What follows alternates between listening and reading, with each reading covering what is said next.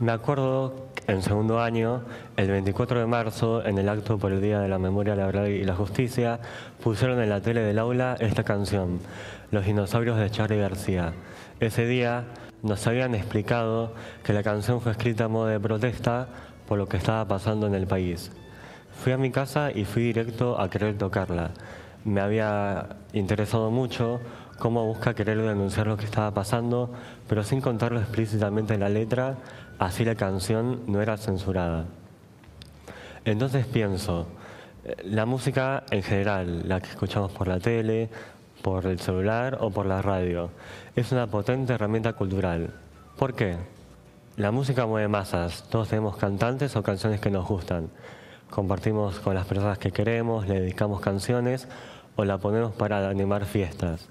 La música, tanto como las generaciones, evolucionan y el discurso de los artistas cambia a medida que lo hacen las necesidades de la sociedad. Antes, como expliqué, en tiempos de dictadura, las letras de las canciones de las bandas de rock hablaban, por ejemplo, de, de dar batalla contra la censura. Ahora, artistas como Casu o como vos protestan sobre la igualdad, la opresión o el poder.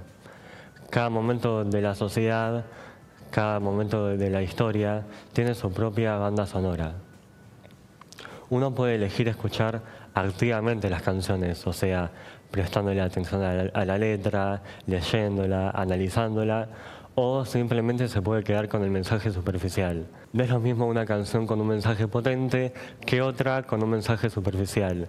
Quizás una es la más reproducida, la más escuchada, pero su mensaje no deja de ser meramente superficial. Esta escucha activa me hizo saber, en algunos casos, la historia de, mis cantantes que escucho. Por ejemplo, la canción que lleva el nombre del disco, Ciudad de Pobres Corazones, de Fito Páez, habla sobre el asesinato de su abuela y de su tía, y cómo él se sentía respecto a la presión social y policial.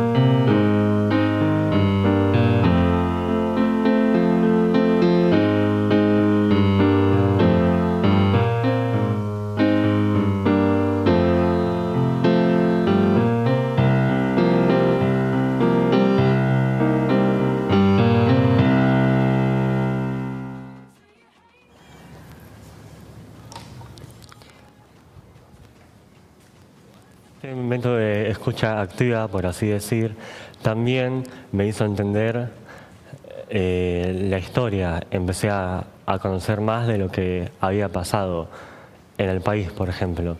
Eh, empecé a saber más de la vida de mis músicos favoritos y también a, repensar algunos temas como el amor o la amistad. El mensaje que estos grandes artistas llevan a la sociedad, en especial a los jóvenes, es importante y hay que ser conscientes de estos mensajes, de estas letras, porque al fin y al cabo son las generaciones futuras, nosotros los jóvenes y los más chicos, los cuales construirán el futuro del país. Las letras no van a desaparecer, los mensajes van a perdurar en el tiempo, así la sociedad los sigue escuchando. Muchas gracias.